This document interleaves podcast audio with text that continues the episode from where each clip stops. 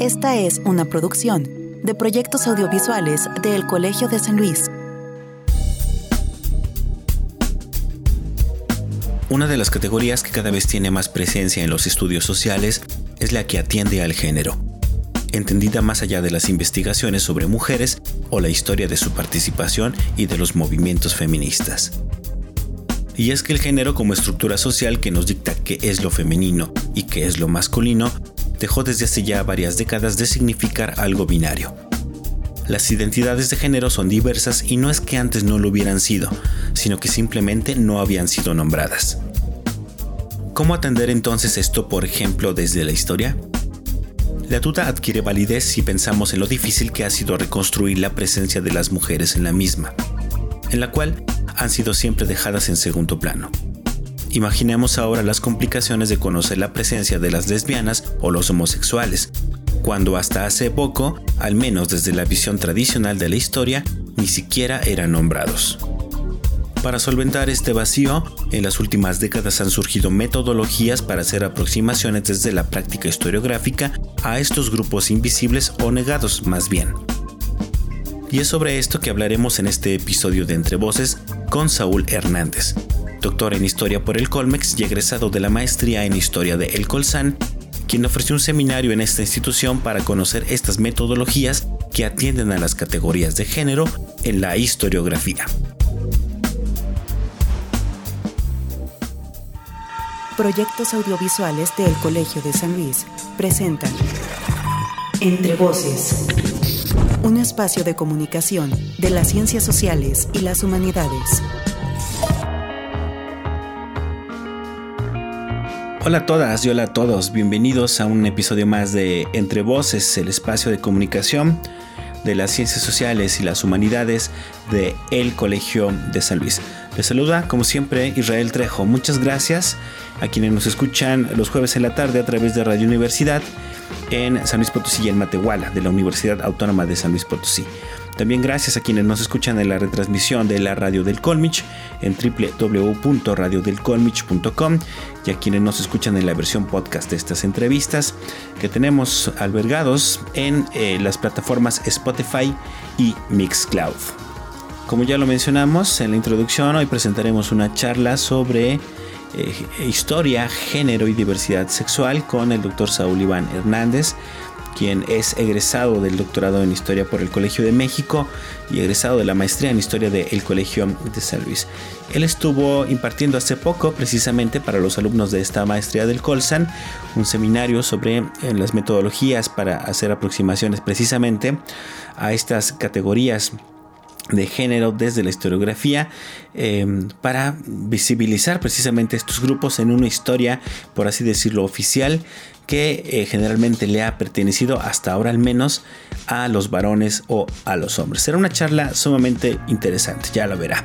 Pero antes de presentar la primera parte de la entrevista con nuestro invitado, ya saben, los invito a conocer un poco más de él, de Saúl Hernández, en nuestra sección de reseña y después pasamos ya con nuestra charla de este episodio.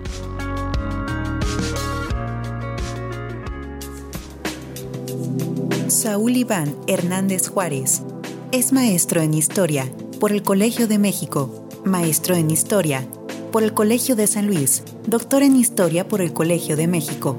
Actualmente se encuentra realizando una estancia postdoctoral en el Colegio de San Luis y es profesor de la Facultad de Ciencias y Humanidades de la Universidad Autónoma de San Luis Potosí, además de candidato a investigador nacional por el Sistema Nacional de Investigadores. Ha escrito diversos artículos académicos y capítulos de libros. Además es autor del libro Mi esposo y mi nación. La nacionalidad de las mujeres casadas en México, 1886-1934, mismo que se encuentra en prensa y coordinador del libro Trabajador en el Gabacho, diálogo sobre expresiones culturales de la migración mexicana en Estados Unidos, junto a Anraham Trejo Terrenos ha sido distinguido con el Premio para Tesis de Doctorado a la Investigación Histórica 2018, otorgado por el Instituto Nacional de Estudios Históricos de las Revoluciones de México, y con una mención honorífica por la investigación Los extranjeros en San Luis Potosí, 1929-1932, del Premio en Investigación Histórica Francisco Peña, del certamen 20 de noviembre, Gobierno del Estado de San Luis Potosí, noviembre 2012. Sus líneas de investigación son extranjería en México, género e historia de las mujeres en México. Entrevista. Pues es un gusto estar por fin ahora sí ya con nuestro invitado de este episodio de Entre Voces con eh, Saúl Iván Hernández, él es egresado de la maestría en historia del Colegio de San Luis, después ha hecho ya también algunos otros posgrados en el Colmex y tiene ya una, una por ahí una trayectoria importante dentro de, de, la academia y bueno, él ha estado vinculado en este 2020 al Colegio de San Luis precisamente con un seminario para la maestría en historia que tiene que ver con los temas que vamos a tratar ahora. Es que Saúl, este, eh, muchas gracias, bienvenido, gracias por, por, aceptar esta charla esta tarde. Muchas gracias Israel, gracias por la invitación. Eh, eh, es un gusto otra vez estar aquí contigo, ya he estado, creo que esta es la tercera ocasión, así como muy, muy, este, han pasado bastante tiempo, pero ya aquí otra vez contigo. Muchas gracias.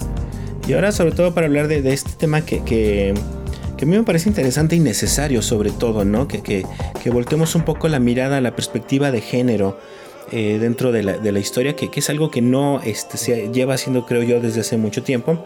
Pero bueno, ya nos dirás tú. Me gustaría partir de la charla contigo para que nos platicaras un poco acerca de este seminario que, que mm, estás impartiendo o estabas, porque ya terminó en la maestría en historia eh, y en donde propusiste tres conferencias que a mí me parecieron, me llamaron mucho la atención, porque creo que ahí detrás como cierta intención o intencionalidad en los temas de la misma, una que tuvo que ver eh, sobre, eh, digamos, masculinidad, eh, violencia y educación, otro sobre las mujeres en el ámbito científico, y una más que tuvo que ver con temas precisamente de diversidad sexual. ¿qué, era lo que pensabas? ¿Qué era lo, que, la idea que tenías detrás al momento de proponer este seminario y estas tres conferencias que, que lograste pactar para los alumnos de historia? Claro, Israel, muchas gracias. Mira, eh, en primer lugar, eh, bueno, debo de aclarar que eh, actualmente estoy haciendo la estancia postdoctoral en el Colegio de San Luis y como parte de mis obligaciones de esta estancia postdoctoral es justamente aportar a la institución, ¿no? Entonces, y, aportas de diferentes maneras, ¿no? Con productos de investigación, con libros coordinados, con, con, publicaciones, etc. Pero creo que la, la, principal aportación que tú haces como postdoctorante haciendo esta estancia es eh, ofrecer clases. Eh, de los últimos seis años para acá, eh, me he dedicado y me he especializado a la historia de las mujeres, ¿sí? a desarrollar este, esta perspectiva de las mujeres en la historia. Entonces, em, el Colegio de San Luis y el programa de historia me dieron la oportunidad de impartir un seminario a la maestría de historia, ¿no? A esta, a esta generación que ahorita eh, que está en primer semestre, que ahorita no recuerdo cuál es la generación, ¿sí? Eh, y entonces eh, se me ocurrió que, que, que, algo que no se ha hecho justamente es hablar del género en la historia, ¿no? Eh, se ha hecho principalmente en Estados Unidos, ¿no? Y, se ha hecho en Europa.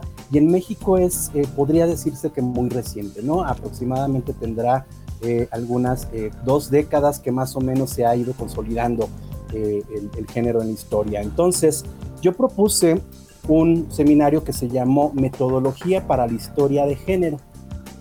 Mujeres, masculinidades y diversidad sexual en México siglo XX. Y esto es muy importante porque justo, eh, como lo comentábamos aquí eh, al principio, este, fuera del aire, ¿no? Em, en primer lugar, lo que necesitamos hacer es explicar qué es el género, ¿no? Porque eh, generalmente se está relacionando y se piensa que el género es sinónimo de mujeres, ¿sí? Y el género e, e, es, tiene, e, va mucho más allá, ¿no? Es, el género es una categoría, ¿sí? Es una categoría que nos permite preguntar desde diferentes perspectivas, ¿no? Y en este caso, eh, eh, el género, pues sí, eh, son, son estas relaciones sociales y de poder que existen entre hombres y mujeres, ¿no? Donde las mujeres tienen un nivel de subordinación a la hegemonía masculina mucho más importante, ¿no? Y, y, lo hemos visto a lo largo de la historia. Entonces, eh, cómo, eh, la propuesta del seminario es cómo metodológicamente ver y descubrir el género en la historia. ¿no? Para esto yo hice, eh, y tengo también que, que, decirlo, ¿no? Em, gracias al programa de estudios que yo tomé en el Colegio de México en el doctorado con la doctora Gabriela Cano, con base en, su programa de estudios, yo diseñé este seminario, ¿no? Tengo que, tengo que dar el crédito a, la doctora Cano, ¿no? Bueno, en ese sentido, en primer lugar, por ejemplo, analizamos en este seminario la categoría de género en las ciencias sociales, ¿no? Y, la historia de las mujeres, cómo los discursos históricos oficiales generalmente eh, eh, eran construidos por hombres y a las mujeres no se les mencionaba, se les invisibilizaba de muchas formas, ¿no? Socialmente, políticamente, jurídicamente, eh, las mismas legislaciones, la constitución de 1917, ya sabes, ¿no? Eh, eh, después de toda esta gran lucha que establecieron las mujeres al lado de los hombres en la revolución de 1910, la constitución no la reconoció, no las mencionó. Entonces, por ejemplo, ¿qué es un acto de invisibilizar y, verlo desde el género en la historia? ¿no? es decir, por ejemplo, nombrar quiénes son mexicanos, pero no se nombra a las mexicanas. ¿sí? Entonces, en, ese eh, englobar a los mexicanos, se supone que entran las mujeres, pero no se les nombra. ¿sí? Entonces, aquí va preguntar desde el género, desde la categoría del género. El género, y, y esto también hay que decirlo, eh, hablar de perspectiva de género es una cosa más más política, más institucional. ¿sí? Aquí tenemos que hablar más sobre la categoría de género, cómo preguntar desde el género. ¿no? Y eso es lo, lo, básico. Después, eh, eh, el, el, siguiente eje, eh, hablamos, por ejemplo, de las mujeres como las protagonistas de la historia, ¿sí? cómo son las protagonistas de la historia. Después hablamos de feminismos en, la historia de las mujeres, ¿sí? Y, y hablamos de feminismos y no de un solo feminismo. ¿sí? Porque eh, volvemos a lo mismo, es necesario aclarar en la historia que no hay un feminismo, que no hay una feminista, ¿sí? que hay diferentes corrientes feministas desde su gestación a finales del siglo XIX hasta la fecha. ¿sí? Y este es un, este es un error común que también tenemos que analizar en la historia. Em, yo no me metí tanto eh, en feminismos Israel por una razón, porque eh, justamente para hablar de feminismos más ampliamente, eh, tendría que hablar una feminista, ¿no? Tendría que hablar una investigadora feminista, activista, porque si algo tenemos que aprender nosotros como investigadores, hombres cisgénero, ¿sí? Es que tenemos que, no tenemos que invadir esos espacios que no nos corresponden, ¿no? Entonces, en ese sentido, de feminismos hablamos solamente como las generalidades ¿no? en, su gestación eh, y, la primera mitad del siglo XX. Después también este seminario, algo importantísimo, el tema de las masculinidades en México. ¿Sí? Las masculinidades que son eh, eh, básicas para entender cómo, cómo se construye lo que significa, entre comillas, ser hombre, ¿no? Desde el siglo XIX desde, las masculinidades que, señalaban que el duelo ¿sí? era un acto de valor, ¿sí? matar a otro hombre en duelo era un acto de valor, construía a ese ser decimonónico de ser hombre y cómo después las cosas van a cambiar después de 1910 en México, ¿no? ¿Cómo se construye a este otro hombre, ¿no? ¿Cómo se va a, construir a, ese revolucionario eh, eh, eh, de, de, de tejana, de pistola, macho, violento, ¿no? Porque si algo vamos, algo se analiza en este seminario, bueno, se analizó justamente son eh, eh, cuáles son las características de la masculinidad, ¿no? En nuestra relación eh, entre los hombres y la teoría y la experiencia, la historiografía, la bibliografía, los análisis concuerdan en que nosotros nos relacionamos nuestra masculinidad por medio de la violencia y esto es gravísimo. ¿sí? Sea, respondemos violentamente. Otra temática importante en la metodología para la historia de género fue eh, la diversidad sexual, las identidades lésbicas y homosexuales, que es un gran tema, ¿no? Y, sobre todo ahorita que, que, se está poniendo también, bueno, no se está poniendo, que está siendo más visible a nivel histórico sobre todo con el estreno de esta película del baile de, los 41, ¿no? Eh, eh, que, que, está poniendo eh, desde el género cómo, cómo, se, cómo se visibilizó la homosexualidad cuando ni siquiera era una categoría. ¿sí? Y, hablo de una categoría psicológica y, muchas veces pseudocientífica, ¿no? Porque se hablaba de inversión, de invertidos, eh, eh, eh, degenerados y todo este tipo de, em, pues sí, de adjetivos peyorativos, despectivos, ¿no? Y después vamos a ver, después vimos la criminalización de la homosexualidad y la consecuencia como los, lo conocemos hoy, ¿no? La homofobia. Y finalmente hablamos de la eugenesia en México y en América Latina. Sí, y la eugenesia, mis alumnos me preguntaban al principio, ¿por qué eugenesia? Porque si algo tiene el género como, como, pregunta, eh, como pregunta para la historia es que eh, la eugenesia eh, e-, era esta política y esta biopolítica que justamente buscaba controlar los cuerpos y las sexualidades de las personas, tanto hombres como mujeres, ¿sí? O sea, controlar los úteros femeninos, por ejemplo, era, era indispensable, ¿no? O sea, ¿qué población se quería generar? ¿sí? Con quién te podías casar y con quién no, ¿sí? Si eras alcohólica podías reproducirte o no. Entonces había un, un, eh, hay un, este, eh, un gran eh, análisis sobre los médicos de principios del siglo XX, la eugenesia, ¿no? el aborto, ¿sí? la castración, em, ¿cómo se dice? Bueno, la castración que no era consensuada, ¿no? los abortos que no les pedían permiso a las mujeres, donde se atraviesa también eh, eh, una, eh, se atraviesa la clase, ¿no? Porque finalmente aquí también vimos cómo solo podían abortar, abortar las mujeres de la clase alta, ¿no?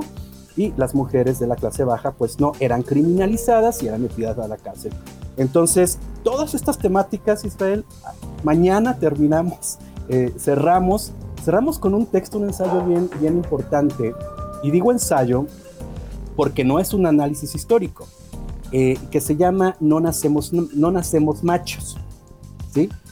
Y porque efectivamente, ¿no? No nacemos machos, entonces este, vamos creciendo con, con, vamos aprendiendo a ser hombres, y entre comillas, y vamos aprendiendo a ser mujeres desde, la, eh, desde el umbral casi casi de, de, de, nuestro nacimiento, ¿no? Entonces es, es un rollo muy importante. ¿Cómo a, lo que me preguntaba sobre estas conferencias, em, finalmente, eh, parte de estas actividades eh, eh, académicas que, se, que se me ocurrió es invitar especialistas en ciertos temas, ¿no? Porque bueno, yo soy especialista en algo, ¿sí? Pero hay gente que nos puede hablar más a profundidad sobre masculinidades, sobre historia de las mujeres, ¿no?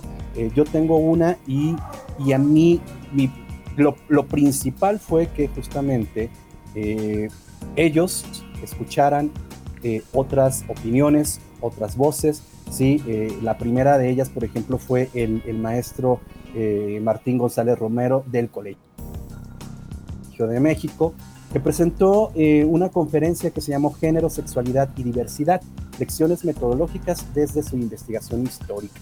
Y esto es importantísimo porque esta, esta conferencia fue bastante teórica, ¿sí? Eh, bastante argumentativa, ¿no? Nos dio, eh, nos dio personalmente y a mis alumnos y alumnas eh, la posibilidad de ver como más quirúrgicamente, ¿sí? ¿Qué es esto del género? ¿Cómo lo podemos desarticular, ¿no? Y finalmente es otra visión, ¿no? Es, es, es una visión de, de, de, de, alguien que está estudiando en el Colegio de México, de alguien que tiene, que está en el programa de, estudios de, la mujer, y, bueno, es, era importantísimo. Después tuvimos otra eh, conferencia que fue Género, Masculinidades y Educación de el doctor Daniel Solís Domínguez de eh, la Facultad de eh, Ciencias Sociales y Humanidades de, aquí de la Universidad Autónoma de San Luis Potosí y que también para mí fue muy importante su conferencia por el hecho, por, por, varias cosas, ¿no? Porque él es él es un especialista en el tema y sobre todo porque creo, eh, sin temor a asegurarlo, que es el único investigador hombre que estudia estos temas en San Luis Potosí. Entonces, eh, ver esa, esa perspectiva del doctor Solís era, eh, para mí fue muy, muy importante y creo que también para mis alumnos y alumnas, ¿no? Y el último que fue, la última conferencia programada fue la semana pasada. Eh, fue, eh, se llamó así, ¿no? Historia intelectual de mujeres, retos y experiencia de investigación, el caso de Ethel Duffy Turner, que fue una conferencia también maravillosa por muchas razones.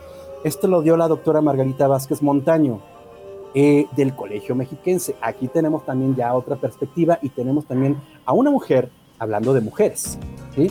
Y, e importante además porque, bueno, e, ella nos ofreció una conferencia que además eh, fue producto de su tesis doctoral, ¿sí? Tesis doctoral que la semana pasada además ganó un, premio importantísimo, el, el, Frederick Katz eh, eh, a, la mejor tesis de, de, doctorado, ¿no? De la Revolución Mexicana. Entonces, muy importante esta, esta conferencia porque habló de Ethel Duffy Turner, ¿no? Ethel Duffy eh, Turner, quien fue eh, por algunos años la esposa del famoso eh, John Kenneth Turner, el autor del conocido libro México Bárbaro, ¿sí?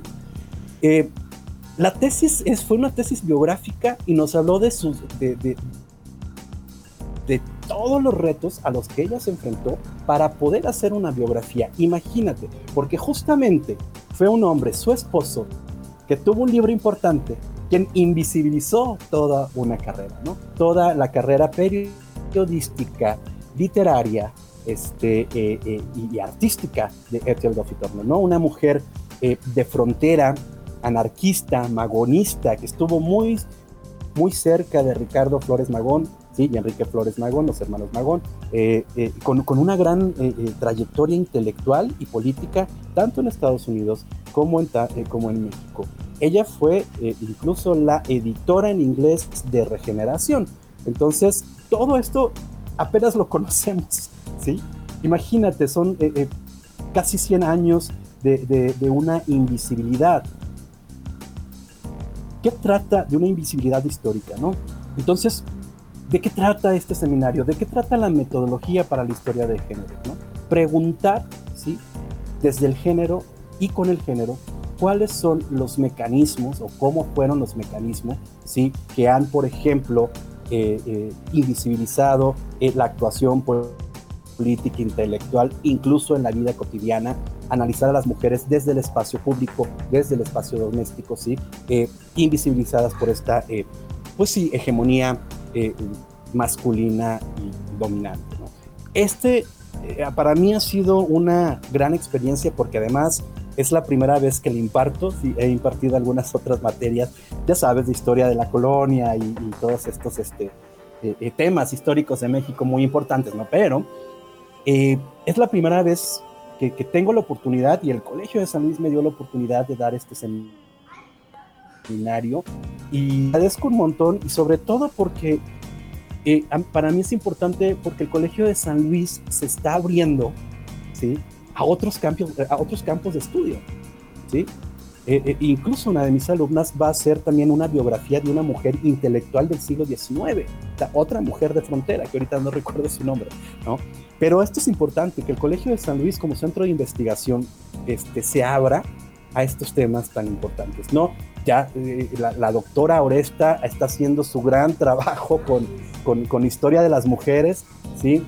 Em, pero creo que hay un montón de, temas por abordar, ¿no? O sea, en San Luis, por ejemplo, te puedo decir, Israel, solo hay, eh, solo he visto yo una tesis sobre espacios, eh, espacios homosociales homosexuales, ¿sí? Que, es de un investigador de, también de aquí, de Potosino, de Marco Villa, que también ganó un premio 20 de noviembre a la mejor tesis de doctorado, y es todo lo que hay.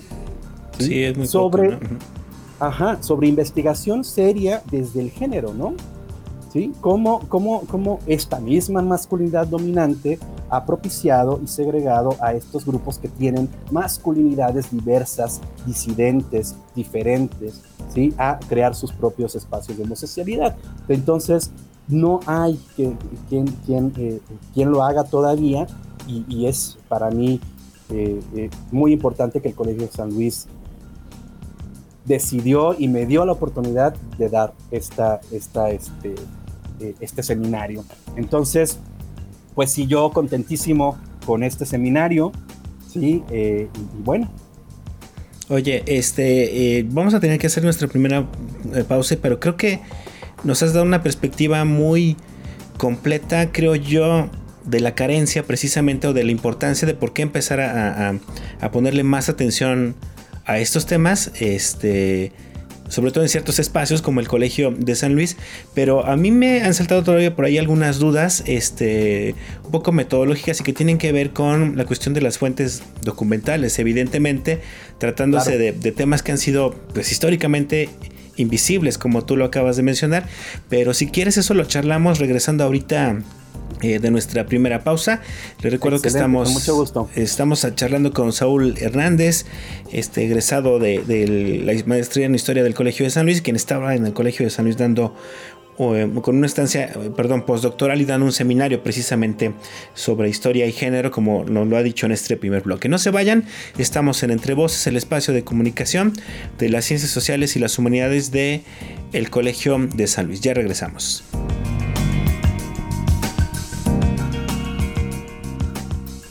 Estás escuchando Entre Voces, espacio de comunicación de las ciencias sociales y las humanidades del Colegio de San Luis. Hoy charlamos con Saúl Iván Hernández, del Colegio de San Luis. Contáctanos radio arroba colsan.edu.mx. Pues ya estamos de regreso en esto que es Entre Voces, el espacio de comunicación de las ciencias sociales y las humanidades del Colegio de San Luis. Qué bueno que sigan con nosotros, ya sea a través de Radio Universidad los jueves eh, por la tarde en San Luis Potosí, Matehuala.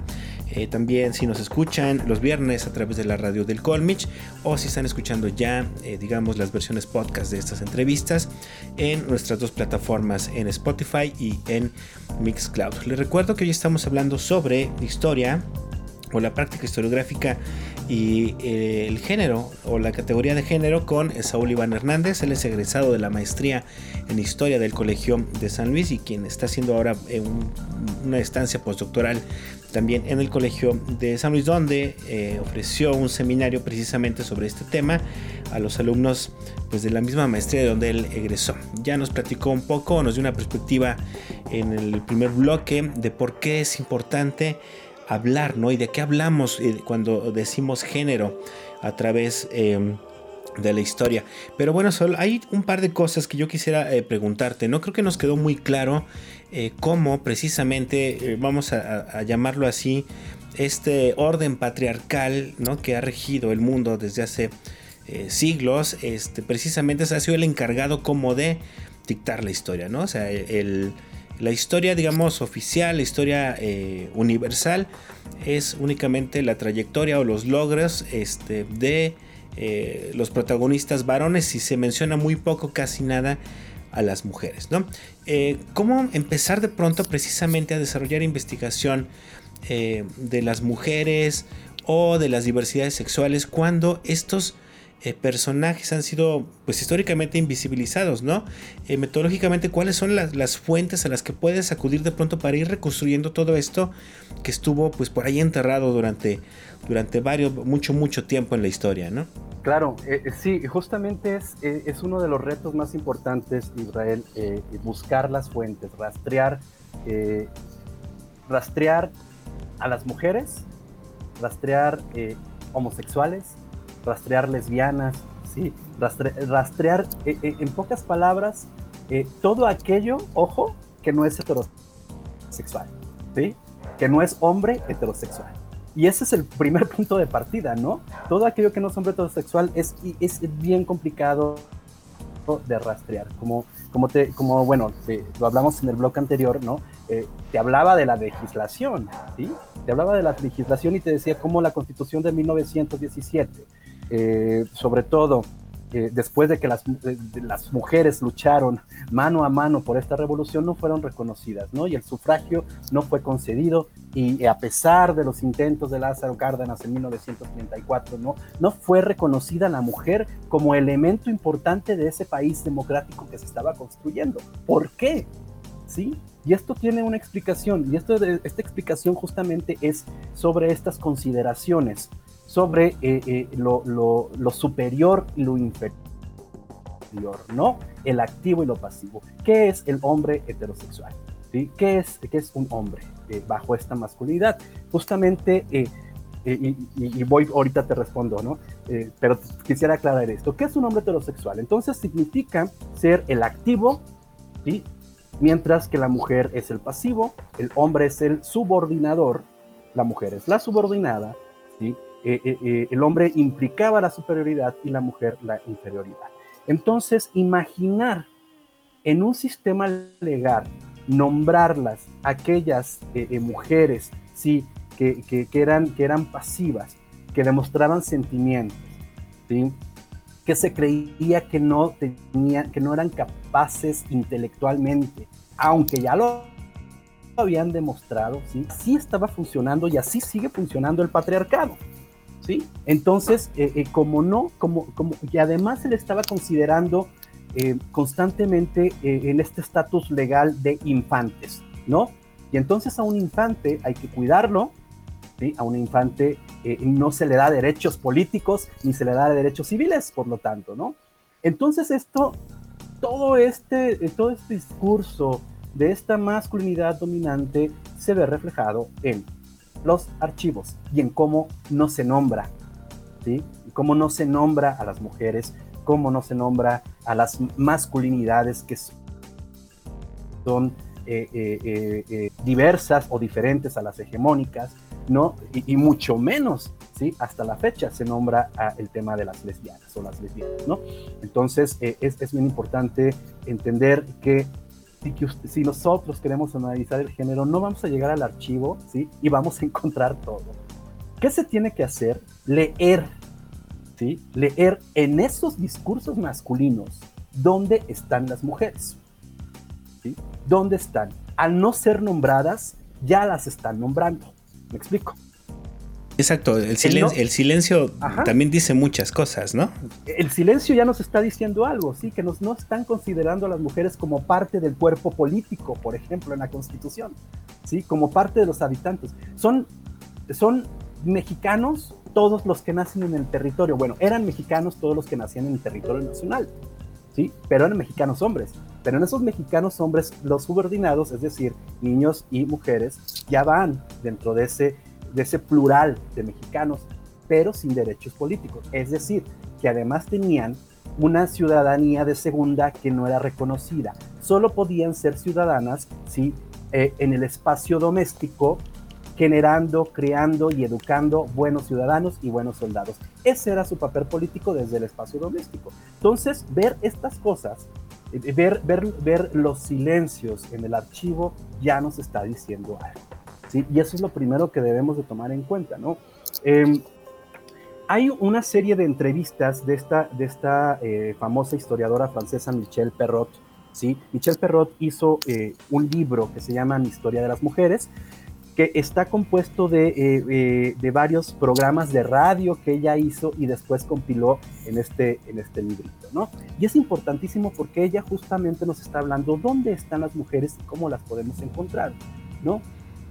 Hay una cita bien importante que les voy a leer aquí rápidamente y, para, que, para que nos demos idea cómo, cómo, cómo este, eh, esta masculinidad ¿sí? ha invisibilizado. Dice Michel Perrot, y abro cita, y se las pinta, se las representa desde que el tiempo es tiempo, desde las grutas de la prehistoria en las que no se terminan de descifrar sus huellas, hasta las revistas, y publicidades contemporáneas. Las paredes de la ciudad están saturadas de imágenes de mujeres, pero ¿qué nos dicen sobre sus vidas y sus deseos?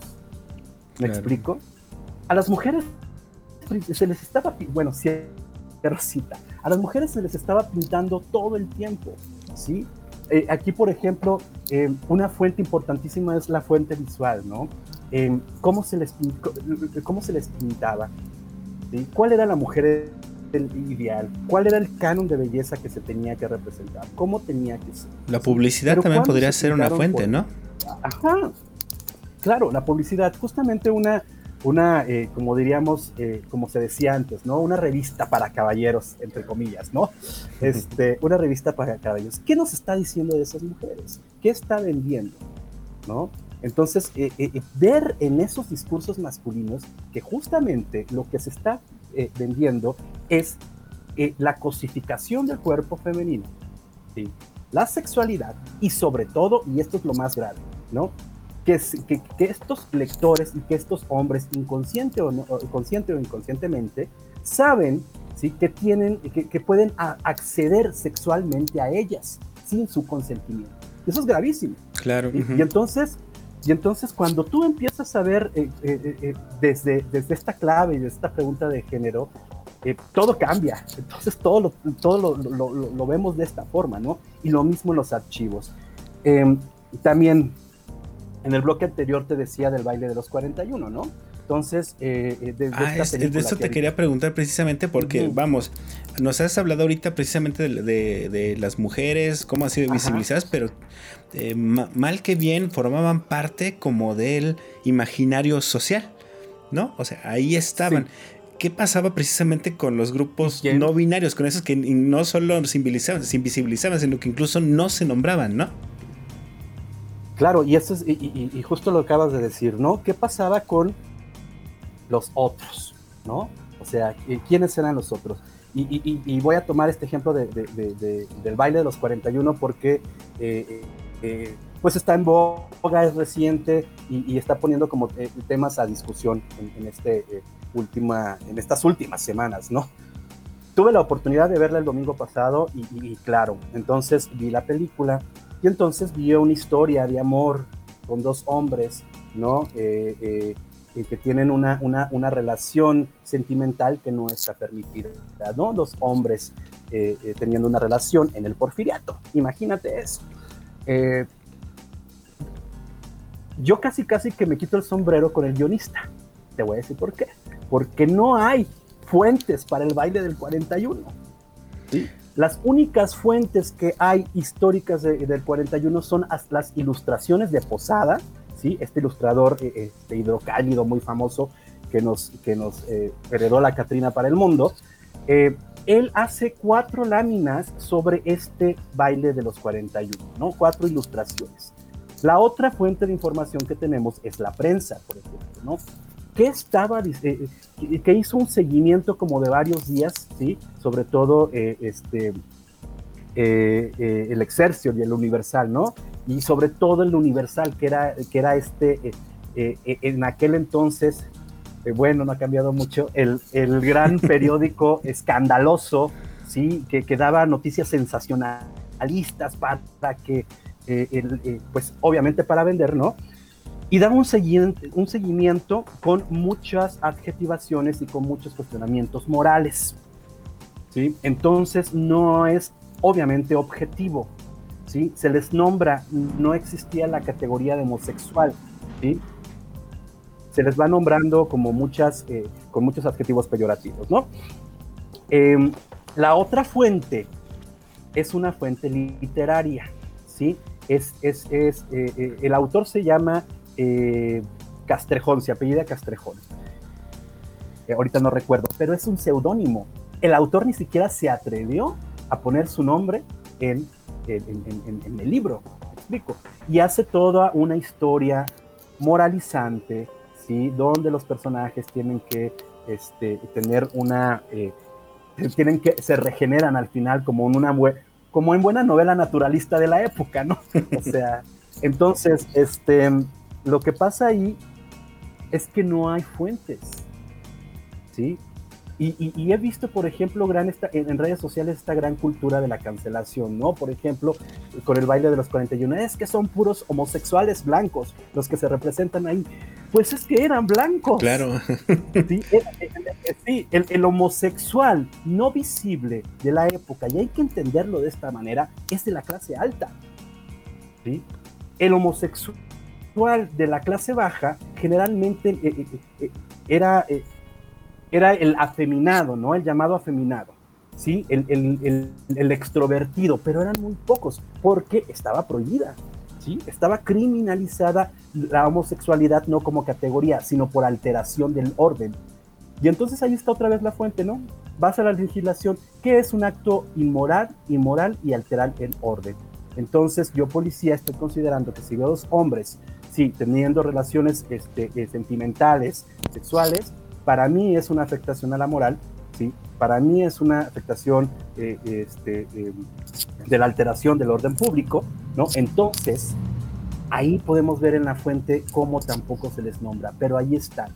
¿sí? No hay fuentes del baile de los 41. La guionista reconstruye una cosa, eh, una historia de amor, ¿no? Eh, eh, donde mete a Porfirio Díaz, donde mete a su hija, ¿sí? Donde estas relaciones más desde los domésticos, ¿sí? El pretexto solo es el baile para ella construir una historia de amor. ¿Por qué?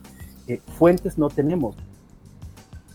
Y entonces vuelvo a esto de la cancelación, ¿no? ¿Por qué lo hacen de esa manera si fue de otra? Pues es que no hay otra, no hay fuentes, ¿sí? Y no hay, no hay, eh, eh, sí, claro, este, y, los hombres representados así eran de la clase alta.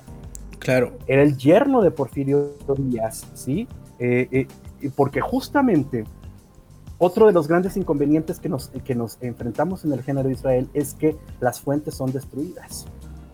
¿sí? Las fuentes son, son invisibilizadas muchas veces, Em, podemos encontrar eh, a todo aquel disidente sexual eh, en, los registros de la cárcel de Belén, en Lecumberri, porque los separaban, ¿no? Los separaban por galerías, ¿sí? Los, los llamados invertidos estaban en una galería especial, ¿sí? Pero de vez en cuando los sacaban para que los hombres heterosexuales, ojo con esto, pudieran, ¿sí?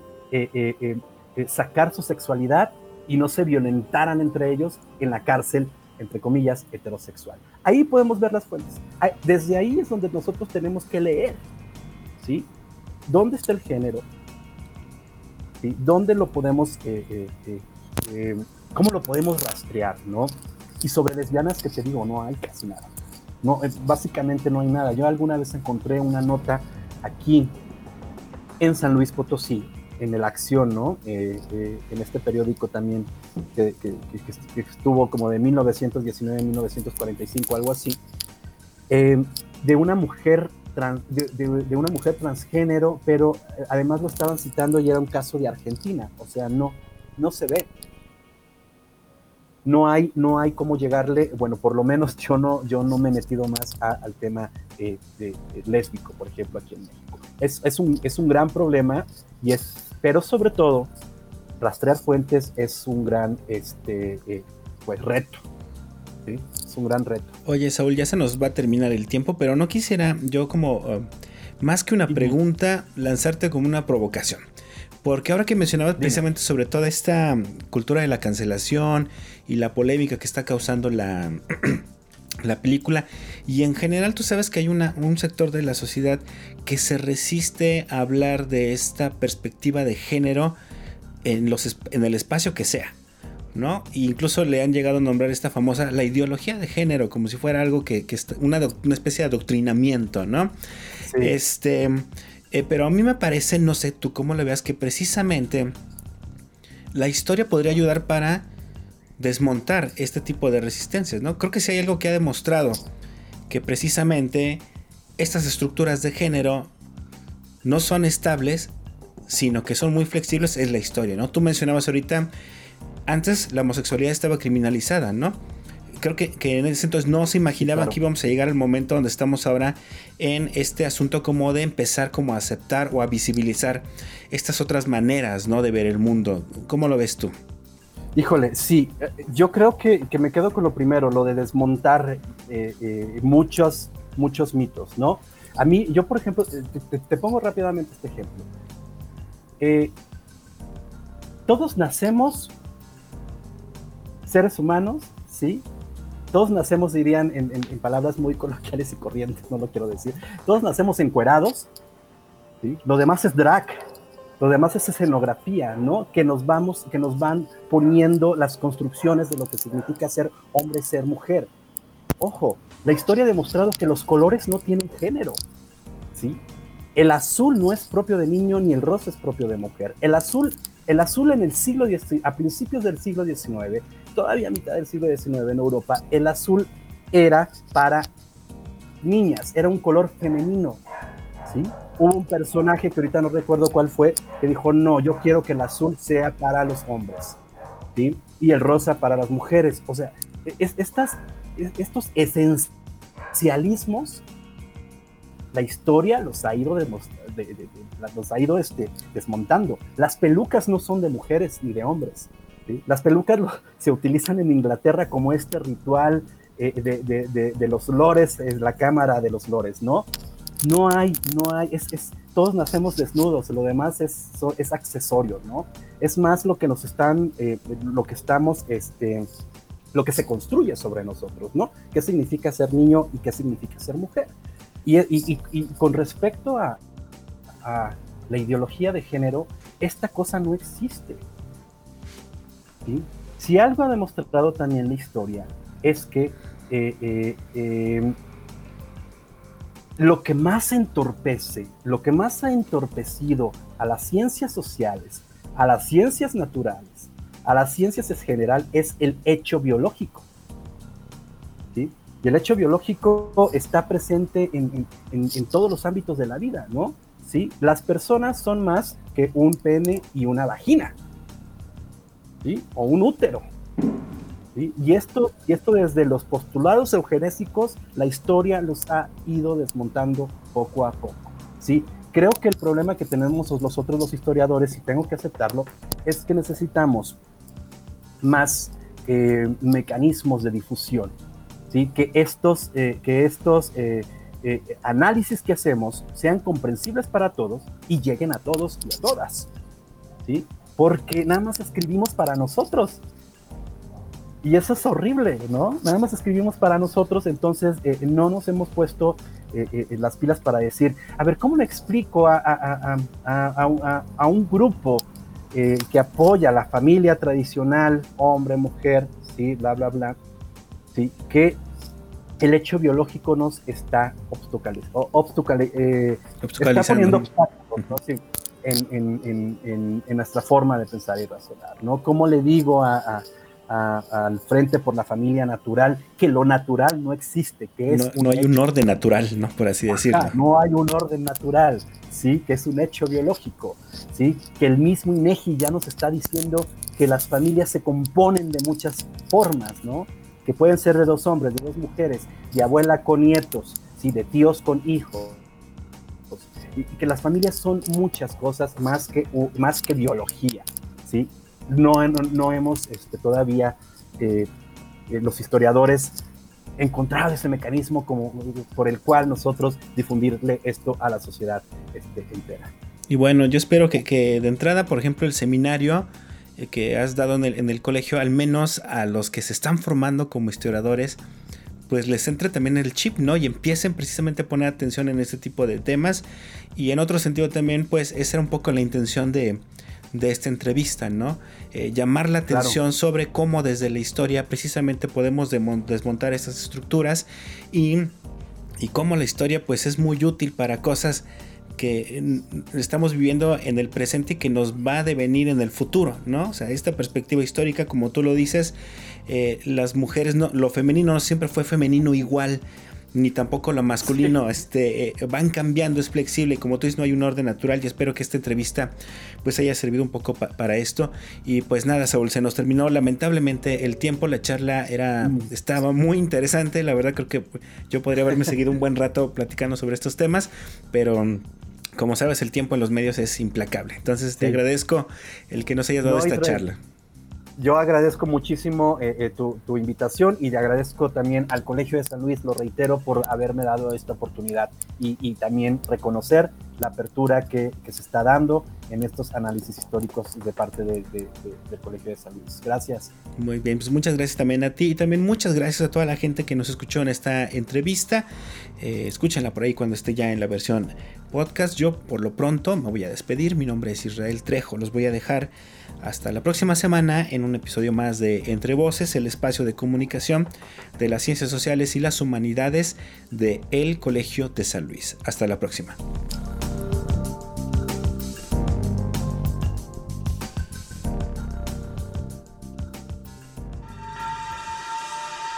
Esto fue Entre Voces, espacio de comunicación de las ciencias sociales y las humanidades. Producción Proyectos audiovisuales del Colegio de San Luis. Conducción y contenidos. Israel Trejo Muñiz. Realización. Lucero Negrete Espino,